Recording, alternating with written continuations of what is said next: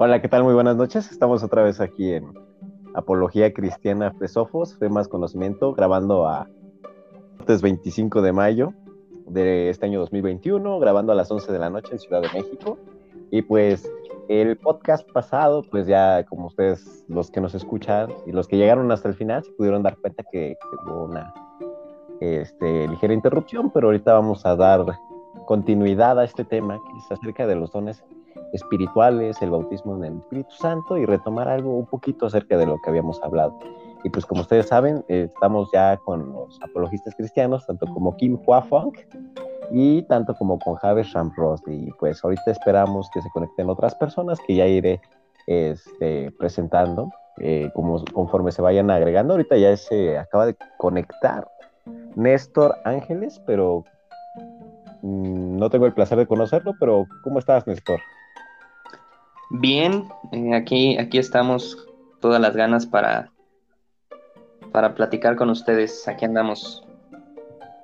Sí, y vamos a hablar acerca de este tema que pues quedaron muchas cosas. Estábamos hablando acerca de, de, estas manifestaciones en la iglesia, ¿no? Puede ser mentira, puede ser este, una continuidad como algunos la quieren ver. Ahorita trataremos de, polarizar opiniones y a, raíz de esto poder llegar a una conclusión más este, lógica, Javes. ¿Qué piensas acerca de esto, de lo que nos quedamos en el programa anterior? Sí, caray, pues yo creo que, interesantísimo, nada más, este, pues sí hay, es, un tema como que hiere sensibilidad de algunos, eh, pues yo creo que, bueno, en lo personal, pues eh, si es un tema en el que tú dices, pues bueno, eso es lo que dice la, iglesia, es de Dios, entonces lo abrazas, ¿no? Hasta que te cuestionas y lees la Biblia, pues te das cuenta de que no hay evidencia. Yo creo que es sensible para algunos, puesto que este, eso es lo que tienen como, como evidencia, ¿no? De, de que sea Dios, pero pues yo les invito a que se a que abran un poquito su, su, idea y que, bueno, pues lo que legitima es la, Biblia, ¿no? Claro. Y me acuerdo que Kim nos estaba dando un punto en el, en el último programa y, bueno, este era acerca de estas manifestaciones. Yo, yo quisiera empezar con una pregunta ya para después que Néstor, que igual, al igual que yo, pues creció en una cuna pentecostés, si no mal recuerdo. Y pues ya conforme va pasando el tiempo, como ahorita bien lo dijo Javes, pues nos vamos abriendo paso a diferentes ideas y yo creo que esto es bueno en todos, en todos los ámbitos, ya que pues nosotros nos formamos un criterio. ¿no? Y bueno, yo, yo, quería hacer esta pregunta acerca de ustedes que creen en el, en el movimiento actual, en, en, el mundo, porque podríamos generalizar en el aspecto de que hay manifestaciones en todas las ramas del Pentecostés, de que si no es el don de profecía, es el don de lenguas y que eh, unos vuelan, no, no es cierto, no se crean los que nos escuchan, pero este, tienen estos pensamientos. ¿Ustedes creen? ¿Qué creen acerca de esto? ¿Es una realidad? ¿Esto es una mentira? ¿O qué, qué piensan acerca de, estas manifestaciones? Porque ellos afirman, o algunas personas que yo conozco inclusive, afirman que es verdad. ¿Ustedes qué opinan acerca de esto? Bueno, ¿qué opinas tú, Kim? Bueno, este, Yo opino que a veces eh, tienden a, a las exageraciones y son exageraciones, pues, yo no pienso que sea una manifestación genuina del Espíritu Santo. Ahora, este, desgraciadamente en muchas iglesias se caen en un ridículo. Como bien decía Javes, eh, la autoridad final es la palabra de Dios. Entonces lo que tenemos que hacer es dejarnos guiar por la palabra de Dios. Pero pues mucha gente no se quiere meter con Dios y a lo que me refiero es no se dan el tiempo de estudiar de forma seria lo que Dios ha revelado en su palabra. Yo decía la vez... ¿Sí me escuchó? Sí, sí te escuchas. Ok. Bueno, yo les decía la vez pasada que una de las, eh, de las evidencias de que el Espíritu obra, pues es la conversión que nosotros, Dios, mediante su espíritu, nos cambia de dentro hacia afuera. Esa es una evidencia, pues, de que el espíritu realmente está obrando y de que está presente. Ah, pero la gente de hoy, precisamente por el hecho de que no se da tiempo de estudiar ni de invertir, ya sea tiempo, recursos, o nosotros tenemos que invertir para poder saber. Tiene que haber algún esfuerzo de nuestra parte, porque la verdad es que no nos va a llegar la madurez espiritual. No es, es, un evento de toda la vida, ¿no? Entonces, eh, que tú te das cuenta en este tipo de eh, manifestaciones, y digo manifestaciones entre comillas del espíritu, es que no hay seriedad. O sea, tú no puedes asociarlo con este madurez espiritual algo a, la cual, algo a lo cual el Espíritu Santo te lleva. Entonces, puedes esperar cualquier tipo de exageración y cualquier tipo de absurdo. Y pues yo trato de cuidar mis palabras, no, sé, no, no, yo no busco ofender a nadie, pero la verdad es que es así. Entonces, cuando tú les pides que te expliquen o que justifiquen todo lo que ellos creen o todo lo que ellos hacen, pues la verdad es que no pueden. Eso es lo que yo... no les ha pasado Lick, este, Lick, perdón, y Néstor y Braulio, ¿no, les ha pasado de que la gente comúnmente dice, es que ustedes los bautistas pues no creen en el Espíritu Santo? o sea, nos tienden a decir que, bueno, es que no, no dan lugar al mover del Espíritu. Los bautistas no creen en el Espíritu Santo. No se deja.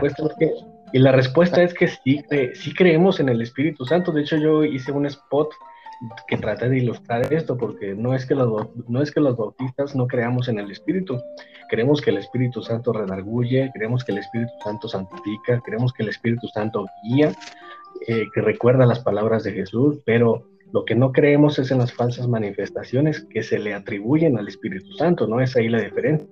Y creemos en el Espíritu Santo. Entonces, el problema es que la concepción que se tiene del Espíritu, ¿no? ¿Sí les ha pasado eh, esto?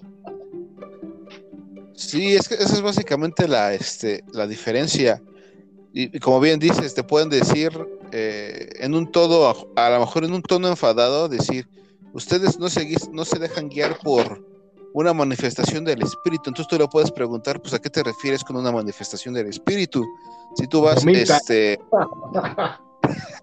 que empecemos a levitar. tú le preguntas, ¿qué, ¿qué quieres decir con una manifestación del espíritu? Y tú tienes que ir eh, a un terreno en común para los dos, que es lo que dice la palabra de Dios. Sea, dices, ¿qué, qué, es, qué es lo que hace el Espíritu? Por ejemplo, eh, Jesús dijo que el Espíritu Santo convence de pecado. Entonces, una vida de arrepentimiento continuo es una vida que, este, en la que el Espíritu Santo se manifiesta. El cambio del carácter, la transformación de la persona, ¿no? Pero ellos, desgraciadamente, eh, ellos creen que el mover del Espíritu son exageraciones que no tienen justificación en la Biblia, ¿no? Por ejemplo, si tú ves en estos conocidos predicadores de la prosperidad, aparte, desgraciadamente, hoy no, digo que todos, ¿eh? porque no quiero generalizar, pero si tú te das cuenta, mucho, mucho de este mover, entre comillas, este, está asociado también con el Evangelio de la Prosperidad. Entonces tú ves a estos predicadores famosos, sobre todo en los Estados Unidos, que asocian esto, ¿no? Y en sus campañas evangelísticas hacen un circo y la verdad, más que es una, una manifestación genuina del espíritu, lo que tú ves es eso, un circo, ves payasadas. Don, yo recuerdo mucho en, las redes sociales, en YouTube, eh, pues tú, tú, tú, entras y le das Benny Hinn y, y te dan un montón de videos así bien bizarros, ¿no? Entonces, este, y si la gente piensa que el Espíritu Santo está asociado a ese tipo de circo, pues están mal. O sea, y no, y no es amoroso de, no es, amoroso de nuestra parte decirles que eso es así. Es amoroso de nuestra parte es corregirlos. Pero el desgraciadamente. Es el problema es que dejan mal el cristianismo, ¿no? O sea, la imagen del cristianismo la ridiculizan y pues los que no creen o lo que, los que no han leído la Biblia, pues lo, lo reducen a payasadas, ¿no? Y pues tienen razón viendo, viendo eso, ¿no? Sí, y ellos no, lo, ellos no lo consideran un acto de amor, todo lo que trae es un ataque eh, contra sus personas. Desgraciadamente lo, lo, ¿cómo se lo individualizan y no es un, eh, de ningún modo es un ataque, no es, no es una corrección.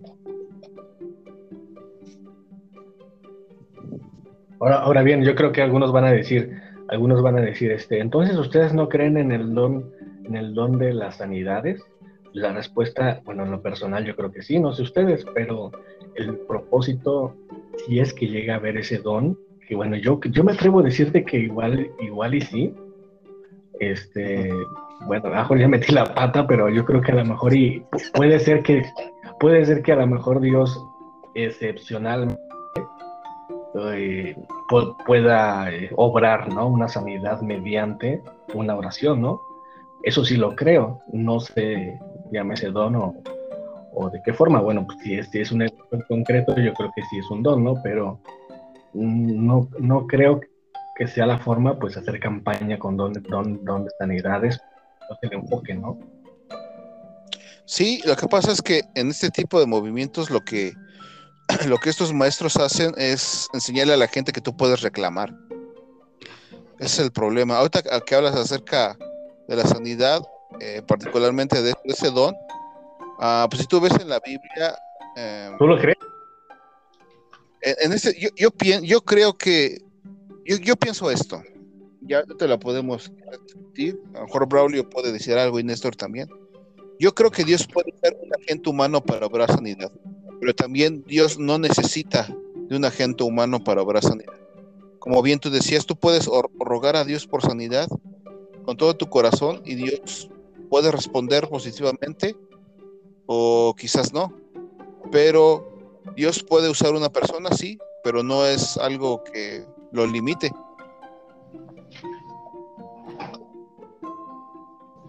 ¿Y qué opina Néstor?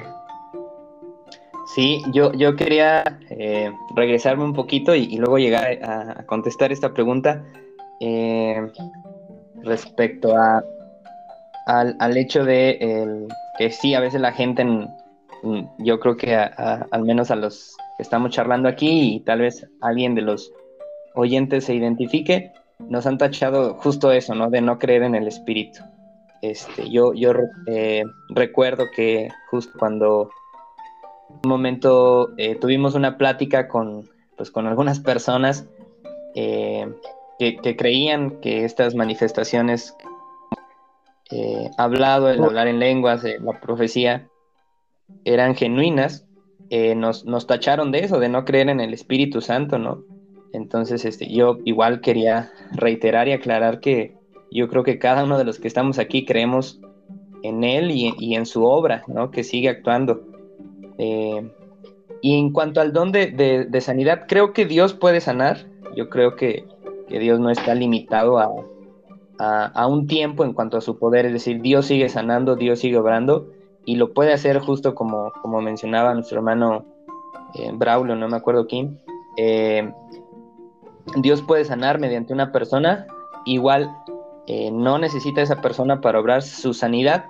Y, no creo, lo que sí no creo es que una persona como tal tenga el don y que en todo tiempo pueda, pueda ejercerlo, ¿no? Como, como vemos a Pablo, como vemos a Pedro, ¿no? Que incluso su sombra eh, el, tan solo tocar o que la, su sombra tocara a una persona era sanada, este, creo que, hoy en día sí ya no, no, no hay alguien que pueda eh, presumir de ese, ese don como tal. Creo que a veces Dios en su soberanía puede obrar sanidad mediante una persona, pero, pero justo no que alguien pueda presumir de ese don. Eh, exacto, ahorita lo que dijo este Néstor es bastante interesante porque a veces eh, se hace, em, yo creo que cuando hablamos de este tema eh, se, vuelve, se torna un poco tabú, porque a veces la gente piensa que cuando haces una, un, claro énfasis en lo que están diciendo, a veces pareciera que ellos tienen esta conciencia de que Dios hace como que cierta división, generan esta división entre que el, el, que es bautizado y el que no es bautizado, y entre cargos, y, o sea, entiendo de los dones y de los ministerios, entiendo ese, ese punto pero lo que voy es de que cuando nos habla acerca del sello del Espíritu Santo y las manifestaciones que con él vienen, eh, estamos hablando de algo que es realmente em, llevar una verdad en un tiempo dado en la historia a una, una energía. Ahora lo que voy, em, una, hace poquito que les comentaba que estaba dando el libro de hechos en la congregación local, estábamos hablando acerca precisamente de esto y empezaron, empezamos a hablar acerca de, ya saben, ahí parecemos un, frijol en la cacerola de habas, eh, cuando, cuando hablaban acerca del bautismo del Espíritu Santo. Y, yo tocando el tema les dije que, realmente que se deberían de repente muchas veces la naturaleza de Dios. Y ahorita lo que dice el pastor es la soberanía. ¿Perdón? ¿Cuál es la postura del pastor? Eh, esta postura, la que acabo de decir, de que eh, la señal del bautismo del Espíritu Santo es el, el orar en lenguas. Yo le dije que realmente esto no es bíblico, porque lo podemos ver en Efesios 1.13, donde dice que en él nosotros también oído la palabra de verdad del Evangelio de nuestra salvación, y habiendo creído, todos fuimos sellados con el mismo Espíritu Santo eh, de la promesa. Entonces, pues realmente entramos en un, en un, en un problema, ¿no? En el cual generamos una división entre pensamientos y, y, unos piensan que al tener este tipo de ideas, eh, los demás están siendo poco creyentes en el Espíritu pero la soberanía de Dios es lo que decía ahorita con, claras palabras Néstor, es que Dios es soberano, en su naturaleza es soberano y de que Dios sigue obrando en la, en la actualidad y que Dios puede utilizar eh, a través de su misericordia, porque Dios es misericordioso, la, la sanidad de una persona, pero no quiere decir precisamente que siga, siga habiendo este movimiento que hubo en, en, los primeros años del Evangelio. ¿Ustedes qué piensan? No sé, eh, díganme, díganme nadie, nadie niega, yo creo que de los de nosotros cuatro, que eh, existieron esas manifestaciones en el primer siglo, ¿no? A lo mejor los escépticos pues, van, a, negar el valor de las sanidades, ¿no? Por supuesto, como concibiéndose como milagros, ¿no? Y aquí entramos en un terreno en el de que si los milagros existen o las sanidades, pues yo creo que es una evidencia de que existe algo más allá de las leyes naturales, pues que, que, no están en esta realidad, ¿no? Esas leyes pues son leyes espirituales, ¿no? O sea, Dios obra de una función, o sea, los milagros tienen una función de, y por supuesto, de sorprender, ¿no? O sea, un milagro se escapa de, la ley, de, las leyes de la razón y de lo que dicta la naturaleza, ¿no? El orden preestablecido. Entonces, la manifestación de un milagro, de una señal, pues eh, deja de manifiesto que, que, existe una realidad distinta, ¿no? Superior a esta. Entonces, yo creo que nadie discute que, los milagros, el don de milagros y de sanidades existió en el primer siglo. Lo que discutimos es que sí, que sí existe en este tiempo, ¿no? Claro. La posición que había en ese entonces, ¿no? Ahora también, eh, no sé, pudiéndolo extrapolar y, podernos eh, ir, por ejemplo, al, al don, de, don de lenguas, ¿no? Yo creo que en cuanto al, a la sanidad, este, no hay tanta complicación, eh, porque yo creo que aquellas personas que, creen que sigue habiendo,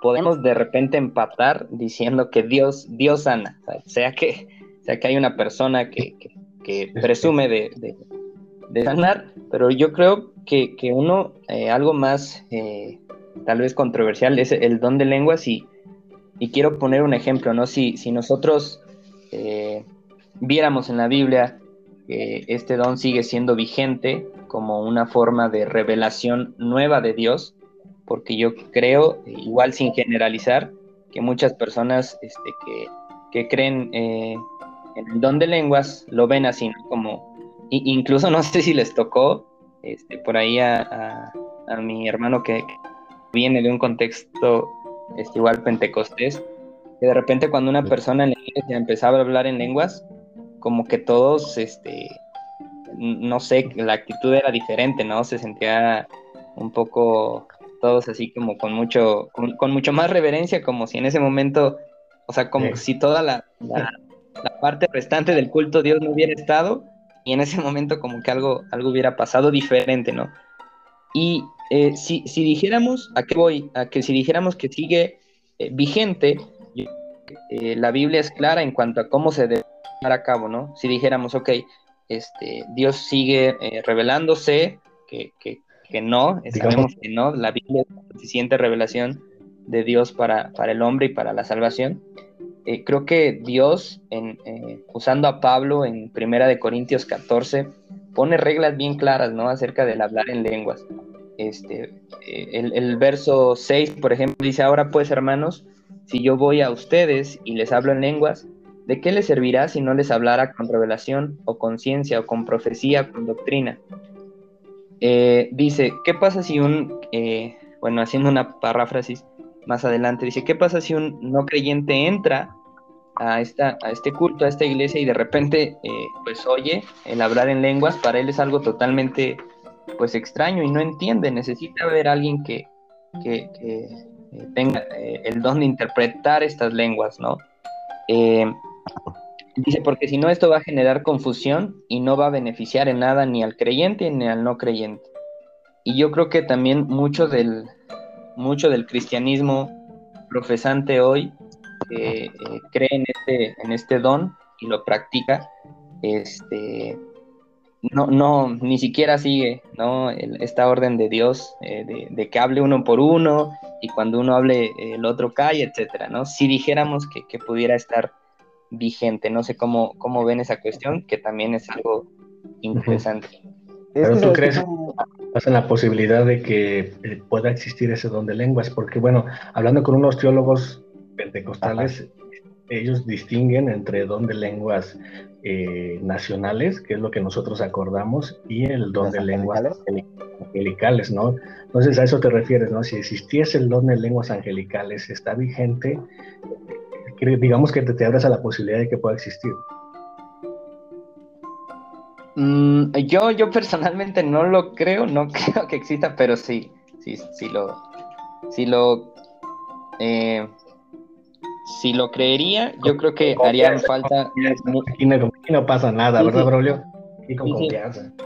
No, sí, tú platícalo, si quieres decir que no, pues, no hay problema. Sí, yo, creo que no hay posibilidad, pero si, si hubiera, creo que nos, nos haría falta mucho eh, ir a Corintios 14 y decir, ok, el don de lenguas este, va, va a ser así, va a funcionar de esa manera. ¿Por qué? Porque la Biblia lo dice, ¿no? Angélicas. Este, lenguas angélicas, Exacto, sí, sí, sí, sí. Es, una, es, es, muy importante porque, bueno, sí hablamos sobre don, lenguas y todos nos concentramos en lenguas nacionales, ¿no? En refutar eso, en, eh, refutar eh, Hechos 2, etcétera, ¿no? Pero hay una distinción en Corintios, bien dice Néstor, en tanto que lenguas angélicas y lenguas, lenguas humanas, ¿no? Y de ahí se va ¿no? al decir, bueno, habla de lenguas angélicas también. ¿Cómo interpretamos esto? Este, tengo yo también mi conclusión, pero pues no sé tú, Lick. Pues yo pienso que eso de, las lenguas de los ángeles, pues nosotros ni siquiera sabemos cómo se comunican los ángeles, ¿no? sabemos que se comunican, pero, pero no sabemos cómo. Entonces, lo, lo, que podamos decir o que la gente pueda decir y es mera conjetura. No, y, y, además no está basado en la Biblia, ¿por qué? Pues porque la Biblia no dice cómo se comunican los ángeles. Ahora, cuando tú. Eh, angélicas, ¿no? El apóstol Pablo hace una, hace una especie de. Eso es en 1 Corintios. Si eh, Corintios 13. Cuando habla, él está haciendo el énfasis en la actitud de servicio, poner los dones que tenemos al servicio de otros en un contexto de amor, ¿no? Y pues obviamente cuando hablamos del contexto de la iglesia, pues es un, es un propósito especial porque es para la edificación de la iglesia, para que esta funcione como Dios quiere que funcione, ¿no? no Pero Corintios pues, eh, era, era, perita en dulce, ¿no? Así es. Ahora, lo que, la forma que los tus eh, lo, que, lo que mencionaste de los teólogos pentecostales, ellos de hecho están, pienso yo, están usando mal los términos, porque ah, en ningún momento el apóstol Pablo se refiere de forma concreta a lengua de ángeles. Él, usa, una figura literaria, pero no recuerdo cómo se llama, para hacer un, eh, un énfasis negativo, ¿no? Él dice, que, que si yo pudiera hablar la lengua de los ángeles, pero no tengo amor? Pues de nada me sirve. ¿No? Entonces, este, lo de lo que, lo que se dice en Hechos 2, de hecho, esto yo lo leí de un, de un académico, no me acuerdo de cómo se llama, de hecho tengo ahí un, me mandaron de Estados Unidos un, un disco de un seminario, ya tiene mucho tiempo que lo tengo, pero no, no recuerdo bien cómo se llama este autor. Bueno, él decía que hay una diferencia sustancial entre lo que se dice de las lenguas en, en Hechos 2 y Corintios, um, por ahí denme la cita, por favor, no me acuerdo qué, eh, en qué parte es, si en la primera o en la segunda carta. Parece que la primera. Bueno, él dice que una... Bueno, él dice que en Hechos 2 se refiere a traducción, ¿no? Había gente que conocía el idioma de eh, eh, que se estaban hablando, o sea, eran los los discípulos estaban hablando en, una lengua que no conocían, pero podía ser entendida porque por los que estaban ahí, que eran este, extranjeros. Y en el caso de, la lengua en la iglesia, en Corintios, dice que es interpretación. Son cosas diferentes. Una cosa es traducción y otra cosa es interpretar. Son cosas diferentes. Entonces, cuando él dice, este autor dice, cuando eh, hablamos de las lenguas de Corintios, no estamos hablando en idiomas. Estamos hablando en una lengua desconocida. Y por eso hace, por este, este, este autor dice, por eso se necesitaba un intérprete, porque si no se podía saber qué se estaba diciendo, pues no había beneficio. Ahora, partiendo de eso, yo, yo comparto lo que dice Néstor, es, es muy improbable que ese fenómeno se vuelva a repetir en este tiempo. ¿Por qué? Pues en primera, porque Dios ya ha revelado cuál es su voluntad.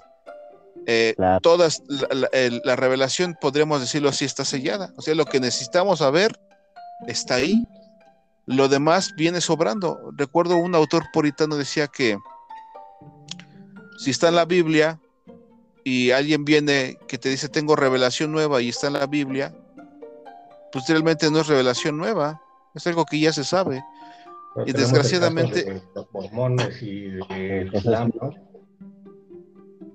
Fíjate, en el caso de los mormones, los testigos, ellos, como, siendo sectas, lo que hacen es reinterpretar ¿no? Para que, para que se ajuste a su, a su teología. No, pero hablamos del peligro de escuchar una pseudo, pseudo mensajes, ¿no? Angelicales.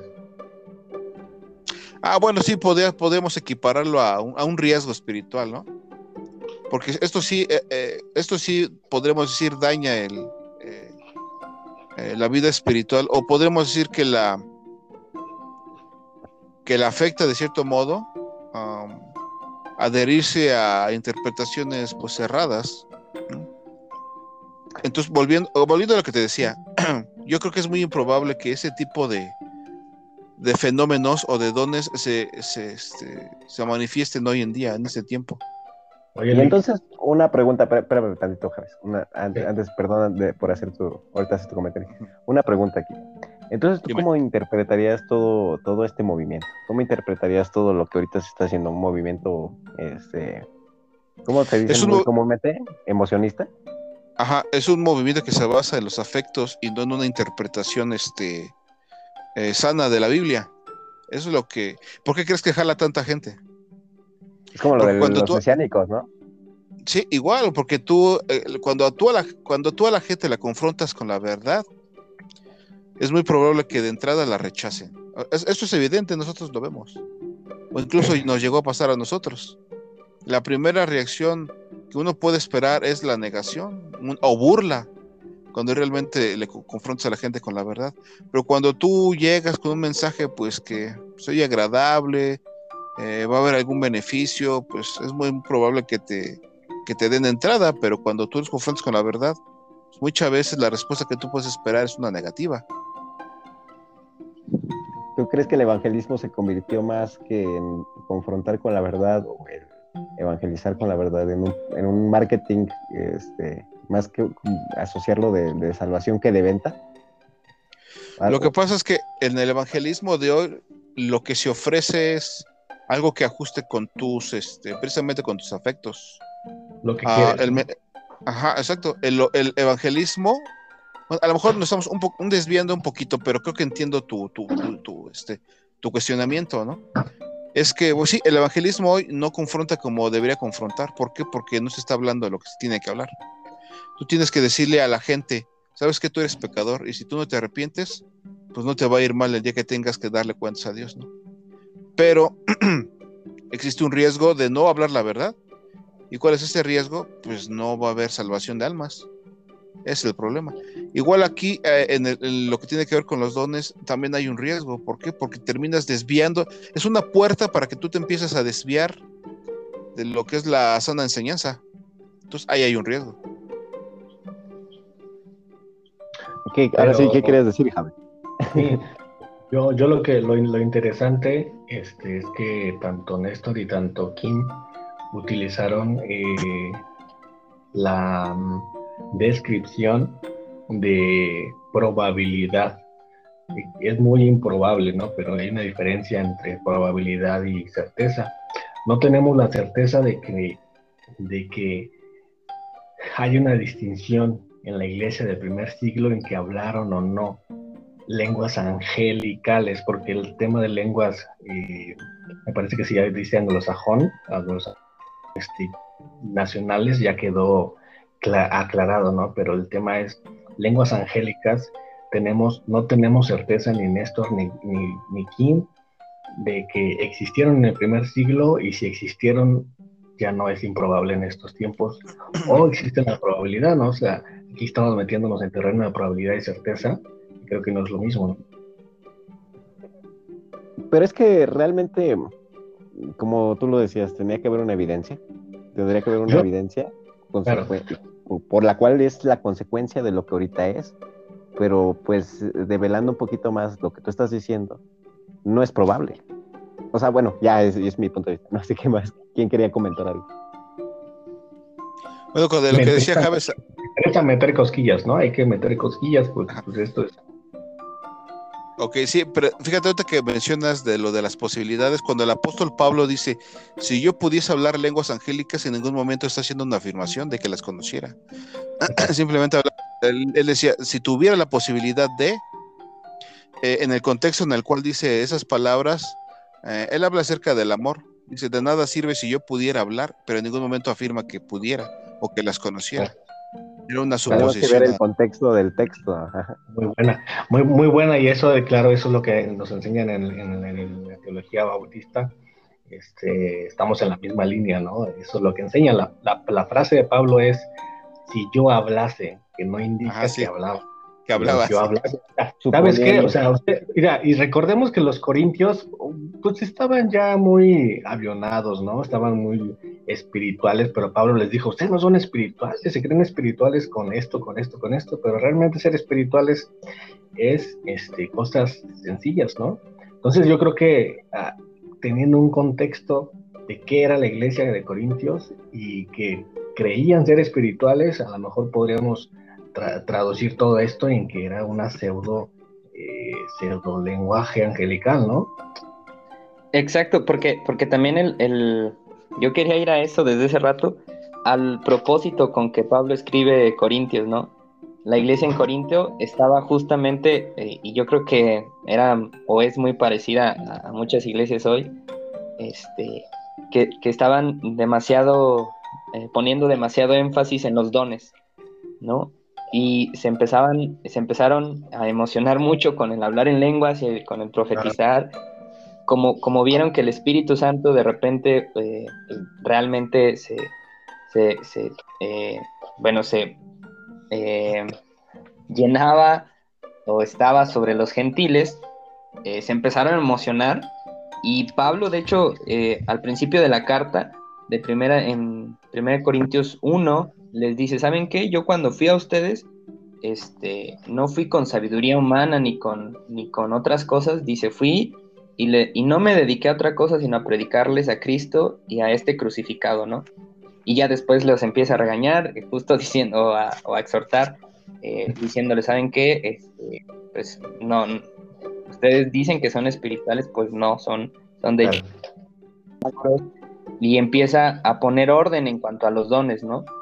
¿Por qué? Porque yo creo que a Pablo, como a nosotros, este, tal vez más a Pablo, le interesaba el orden en la iglesia, no por una cuestión este, legalista, creo yo, sino por una cuestión de que, de que el mensaje principal y el mensaje más importante no fueran, e, exacto, no se perdieran y no fuera esto en lo que ellos estaban eh, enfatizando, sino que el mensaje principal fuera eh, Cristo, la predicación clara de la, escritura, de lo que Cristo vino a hacer para, para ellos y, que es algo que se estaba, eh, que es algo que se estaba perdiendo como en el caso de Gálatas, ¿no? Que, y ya con esto eh, quería, quería cerrar porque creo que se impacta mucho la manera en que una iglesia predica y, hablando de esto de la teología de la prosperidad o este eh, de, Yo, yo más bien vería hoy en día este movimiento como una especie de mezcla eh, muy mala entre eh, evangelismo bíblico, psicología y, manipulación, ¿no? Este, eh, porque pues de repente vemos a, estos predicadores eh, de, la prosperidad o, en campañas de sanidades, pues diciendo cosas que de repente la, gente ya sabe, ¿no? Hay cinco mil gentes ahí y, y, ellos empiezan a decir, aquí hay alguien que tiene un dolor de panza. alguien con un dolor de panza es muy grande.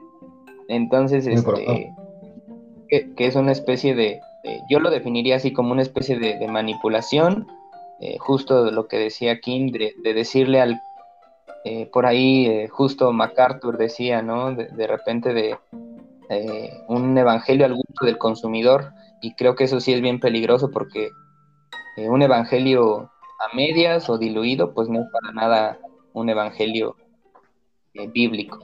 Entonces, pues simplemente cuidarnos de, llegar a esos extremos y si, si nos escuchan, este, de, llegar a esos extremos, tanto de enfatizar demasiado en, los dones, como del otro lado, eh, descuidar a aquellos que sí Dios ha permitido a la iglesia para avanzar en, su obra y en la iglesia. Claro, y dicho sea de paso, dicho sea de paso, cuando los ángeles hablaran, hablaban a, los humanos, vemos en, el caso pues concreto, por citar alguno, cuando habla, habló a José, este, pues, no vemos a José diciendo qué, porque hablaban en el idioma de la persona, ¿no? O sea, realmente los ángeles, si, y es que tienen otro idioma, pues ellos se comunican en el idioma de la persona, ¿no? Al menos en los pasajes, pues no vemos ningún eh, autor bíblico decirle no te entiendo nada, ¿no? Como nosotros vemos hoy en las iglesias.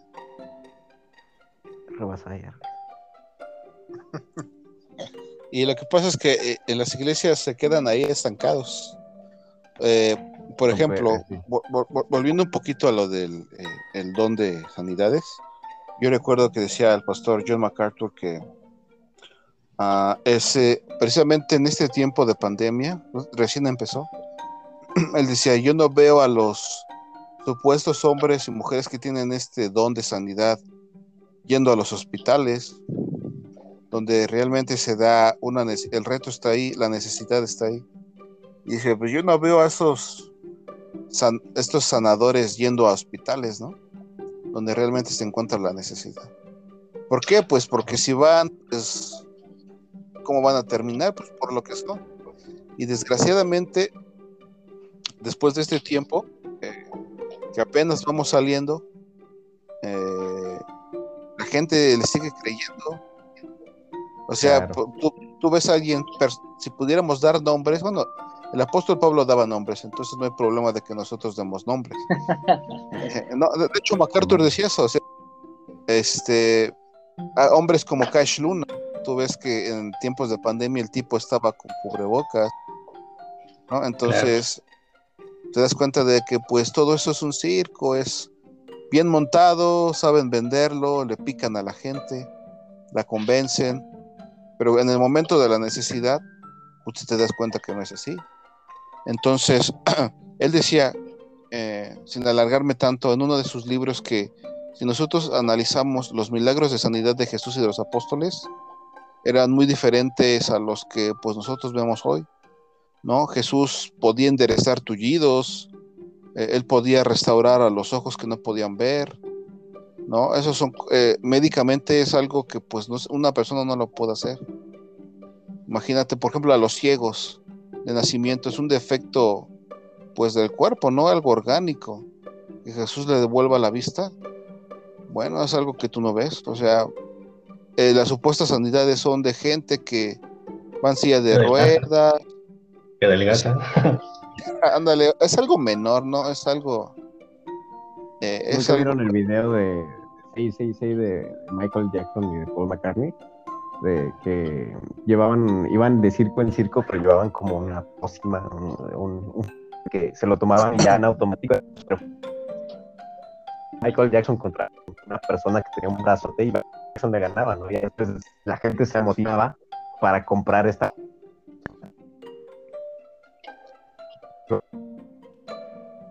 no, creen que es la misma eh, metodología que están utilizando los pero en, este caso de la prosperidad. Quiero introducir algo porque ellos, yo hablando con un, con un teólogo pentecostés que hemos invitado aquí al programa y nos gustaría que, que algunos pastores pentecostales que nos estén escuchando, pues tengan un espacio para dialogar, ¿no? Sanamente este tema y mucho. Pero un teólogo que ya conoce muy bien Braulio y este, me parece que Néstor también, este, hablando sobre esto, me dice, pues es que la Biblia no dice eh, que la persona tiene don de sanidad, sino don de sanidades. Es decir, que de algunos sí, de algunos no por supuesto le da la soberanía a Dios, pero pues dice que no, no es cuando quieren ellos, ¿no? Entonces, por eso lo, introduzco aquí porque esa es la, ese es el pensamiento y, cómo se podrían defender ellos, ¿no? Pues yo pienso es como eso, eh, con todo respeto, pienso es como, yo pienso que eso es salirse por la tangente. Porque yo creo que en la Biblia no había ese tipo de distinción los Jesús y los apóstoles eran obraban sanidad y, y si tú si tú analizas los pasajes donde ellos obraban sanidad pues era una sanidad, era una sanidad completa no no era una sanidad que por peri, por partes. No eran una sanidad completa y eran casos difíciles ¿no? entonces este, yo a veces pienso que ciertos hermanos no estoy juzgando sus intenciones quizás le tienen, no sé, mucho amor al, contexto denominacional en el que crecieron y pues de una forma u otra quizás ellos buscan defender eso porque le tienen cariño. Pero el hecho de que le, tengas cariño a una media verdad no la hace cierta. Ah, yo, sé, yo sé que sí, yo sé que es duro. Porque pues nosotros salimos de eso también, ¿no? Mira, y la, y la intención también es poner cosquillas aquí tanto de ambos, ambos lados porque tanto, tanto Néstor y tanto Braulio que vienen, y yo también, pues de familiarizarnos con doctrinas pentecostales. ¿Te y de leer, a leer? De leer, ah, exactamente, de leer y nos, nos apegamos más ahora a teología reformada, este, aunque mi opinión pues no abrazo en, tota, en la totalidad ¿no? La, la, teología reformada, pero, pero sí, este, ¿qué les iba a decir? Ah, ya me acordé. Este, eh, tanto les, decía que tanto pentecostales se han convertido al, al a, la, teología reformada y también ha habido casos en los que pastores bautistas eh, hacen referencia a que Dios, el Espíritu Santo los tocó, hablaron en lenguas y ya son abiertos, ¿no? Inclusive hay una denominación que es eh, reformados abiertos al Espíritu Santo, ¿no? Algo así pero que también son personajes muy estudiosos, pero que tuvieron una experiencia sobrenatural y que ahora eh, están abiertos a esas manifestaciones. Y yo quiero poner esto ahí en la mesa. En lo personal, este, sabemos bien que la fiabilidad y la legitimidad es la Biblia, pero poniendo un poco la experiencia todo aquí entre nosotros, entre nos, entre nos y entre los que nos escuchan, este, tuve una experiencia algo similar. en una de, las noches yo sentí que, estaba eh, mm, hablando, yo, yo, veía, yo veía un sueño, yo estaba soñando, mejor dicho, que estaba en una iglesia y que, eh, en, esa iglesia pues yo, yo me veía y este, sentía sentía mi, lengua como prácticamente como si estuviera haciendo, hablando, ¿no? Y yo me escuchaba hablando en lenguas, en lenguas de lo que nosotros estamos aquí debatiendo, pero mi, mi, entendimiento decía, Señor, te necesitamos, Señor, te necesitamos. Eso es lo que yo podía entender de lo que yo hablaba, que sabía que no era un idioma natural. Esto yo lo pongo en la mesa, es experiencia personal, pero siempre lo, lo, tengo presente, ¿no? Y me acuerdo que ese día desperté y estaba muy contento, muy feliz, e inclusive no pude ir a trabajar porque de la felicidad que se me sobrecargaba. Hablando con algunos teólogos pentecostales, me dijeron ese es el Espíritu Santo, este, la función de lenguas, pero de ahí en fuera ya nunca volvió a ocurrir esa experiencia. Pero la pongo en la mesa, ¿no? Porque pues hay que meter cosquillas y en, lo personal, pues lo pongo en la mesa, aunque siempre sabiendo que todos tienen que regirse bajo la luz de la, de la, de la Biblia, pero este, lo cuestiono, ¿no? Lo cuestiono. Pues mira, no sé si me, me permitas decir algo como un, con, y lo digo con respeto, como un, este, como un bautista no pentecostal. Imagínate que en un, en, un, en un, periodo de 10 días, eso te pasa un solo día y te dicen, eso fue eh, una manifestación del Espíritu. ¿Y qué tal si los otros nueve días no pasa eso? ¿Qué te van a decir? No, es que no se manifestó en esos nueve días el Espíritu. Cuando, cuando Braulio me preguntaba de cuál era mi opinión sobre eh, el problema, ¿no? Con, con el evangelismo de hoy, es que pues, es demasiado emocional. O sea, te hablan lo que tú quieres escuchar. Y a lo mejor es, y es el hecho de, ajá, no, o sea, a lo que yo me podemos limitar eh, que el Espíritu Santo realmente esté obrando, realmente esté obrando por una experiencia en particular en un determinado contexto de tiempo, ¿no? Quizás yo, y, no estoy diciendo que esa experiencia no sea del espíritu, ¿eh? fíjate, pero el resto del tiempo, tú, tú, estás de acuerdo que eh, el gozo no nada más viene de una de ese tipo de experiencias. yo, estoy, abierto a la posibilidad de que Dios sí pueda obrar eso en, mí, ¿no? Con cualquiera de nuestros hermanos. Pero qué tal del resto? Se supone... sobrenatural, ¿no? Porque aquí estamos hablando un poquito más y estamos hablando de que una experiencia sobrenatural eh, podríamos experimentarla todos, ¿no? Inclusive el apóstol Pablo dice, yo tuve una experiencia, ¿no? Se pone ahí en tercer plano para no verse así muy... En la, de la carne, ¿no? Exactamente, si yo en la carne o no sé si en la carne, un cuate pues fue al tercer cielo, ¿no? Tuvo una experiencia que no sé, no lo puedo decir, ¿no? Entonces el apóstol Pablo dice, bueno, pero pues prefiero decir cosas que sí entiendo y las experiencias se las queda cada quien, ¿no? Pero pues hay que tener cuidado con las experiencias, ¿no? Es, que ese es, un, ese es el, riesgo. Por eso decía, ahorita que citas a Pablo, em, no que tu experiencia no haya sido real o que el espíritu en, ese punto particular de tu vida cristiana hizo algo. Como tú dices, bueno, yo en términos, en términos sensibles yo me sentí así y así. Y pregunté... ¿Tú me sí, sí. ¿Tú me conoces? Porque obviamente soy, yo soy muy, este, digamos que no, no me abro a la experiencia ni a, la, ni a las teológicas. Exacto. Por eso yo, yo, no, yo no descarto que eso, o sea, yo no digo en ningún momento que sea falso, ¿no? Este, incluso eh, yo creo que es a veces natural esperar ese tipo de experiencias. Por ejemplo, a mí me ha pasado, una vez me pasó, pero yo estaba leyendo un libro de un autor cristiano, ¿no? Entonces, este, hubo un punto en el que estaba comentando una parte de, del Antiguo Testamento y me estaba yo tan clavado, pues que me sentí así como que, pues muy, muy contento, ¿no? Porque yo recuerdo que me sentí contento porque entendí lo que estaba leyendo. Y yo había leído antes esa parte de la Biblia y como que no me entraba, no me entraba. Entonces ese día en particular eh, no leí esa, no leí directamente de la Biblia, pero en ese libro lo explicaban bien es como que te sientes así, como que vivarachón, así. y es este, yo pienso que es de Dios, pero el problema es cuando tú no, puedes esperar este tipo de experiencias todos los días, ¿no?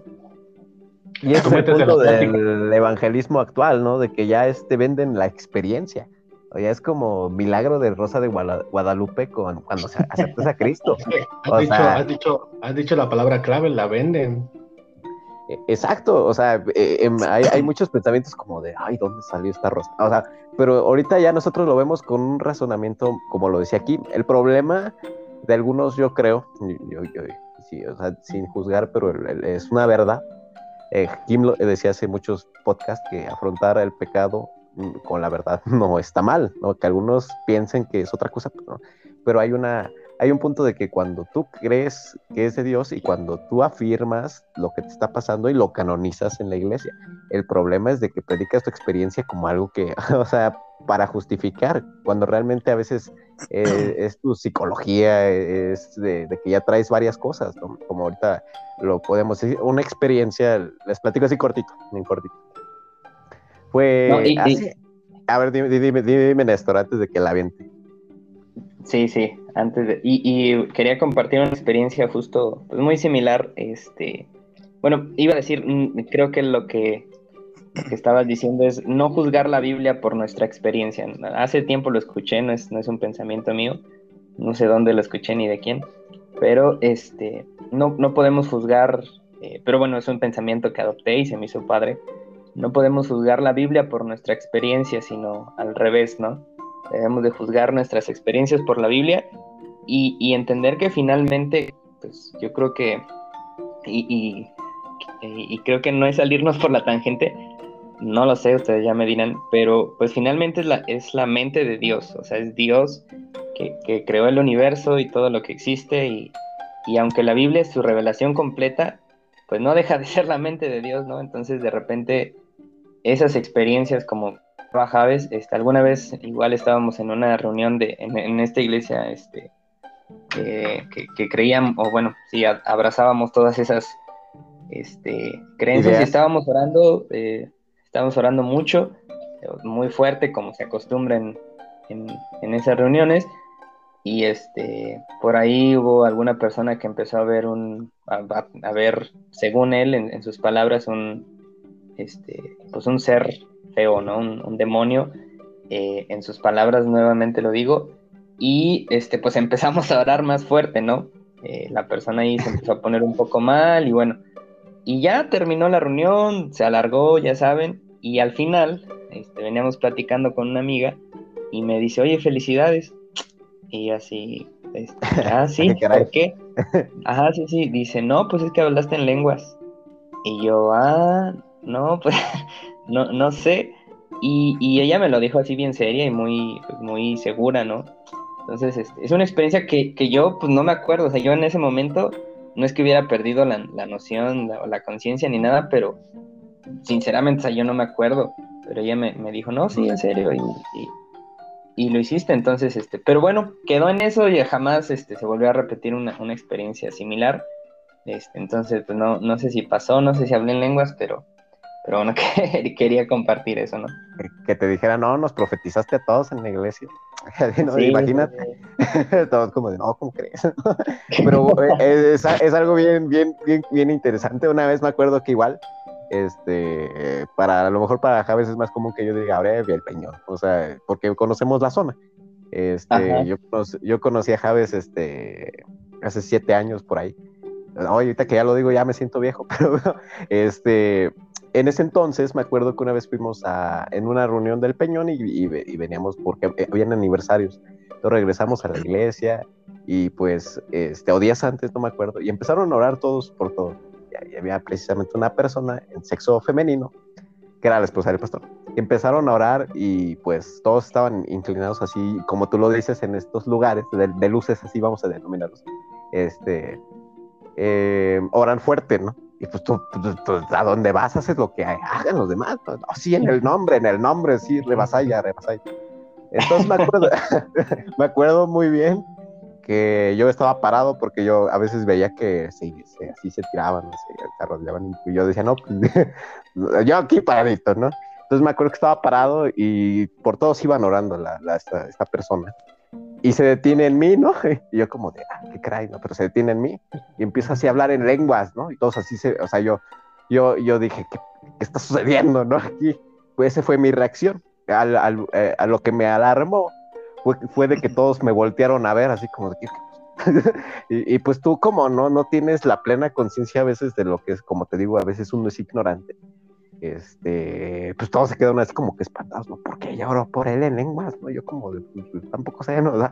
Y yo dije, no, pues aquí iba a haber milagro, ¿no? O sea, yo dije, no, te llevo a salir así volando, ¿no? Pero uno fantasea y es muy, este, es un niño realmente en ese tipo de aspectos. Posteriormente, cuando íbamos hacia el al, Peñón de los Baños, no, Braulio, pudiste haber salido endemoniado. Yo, como, ¿cómo crees, no? O sea, fue, fue, fue así ese impacto de ¿cómo crees, hermano? ¿No? O sea, o sea, no le encontraba lógica, estaba en la iglesia, ¿no? Esto no puede ser así. Entonces, ese, ese gramo de experiencias, por eso yo, yo, yo, yo hasta cierto punto creo que es una mentira. Tal vez decirlo así se escuche muy crudo, pero realmente yo creo que nos dejamos mover y yo creo que entraron muchas cosas en la iglesia que no deberían haber, como política, como divisiones de intereses, que, que realmente, más que, que rellenar o, o, que dar el énfasis principal, que es la salvación, este, se salen por la tangente y buscan las cosas más llamativas. ¿Por qué digo esto?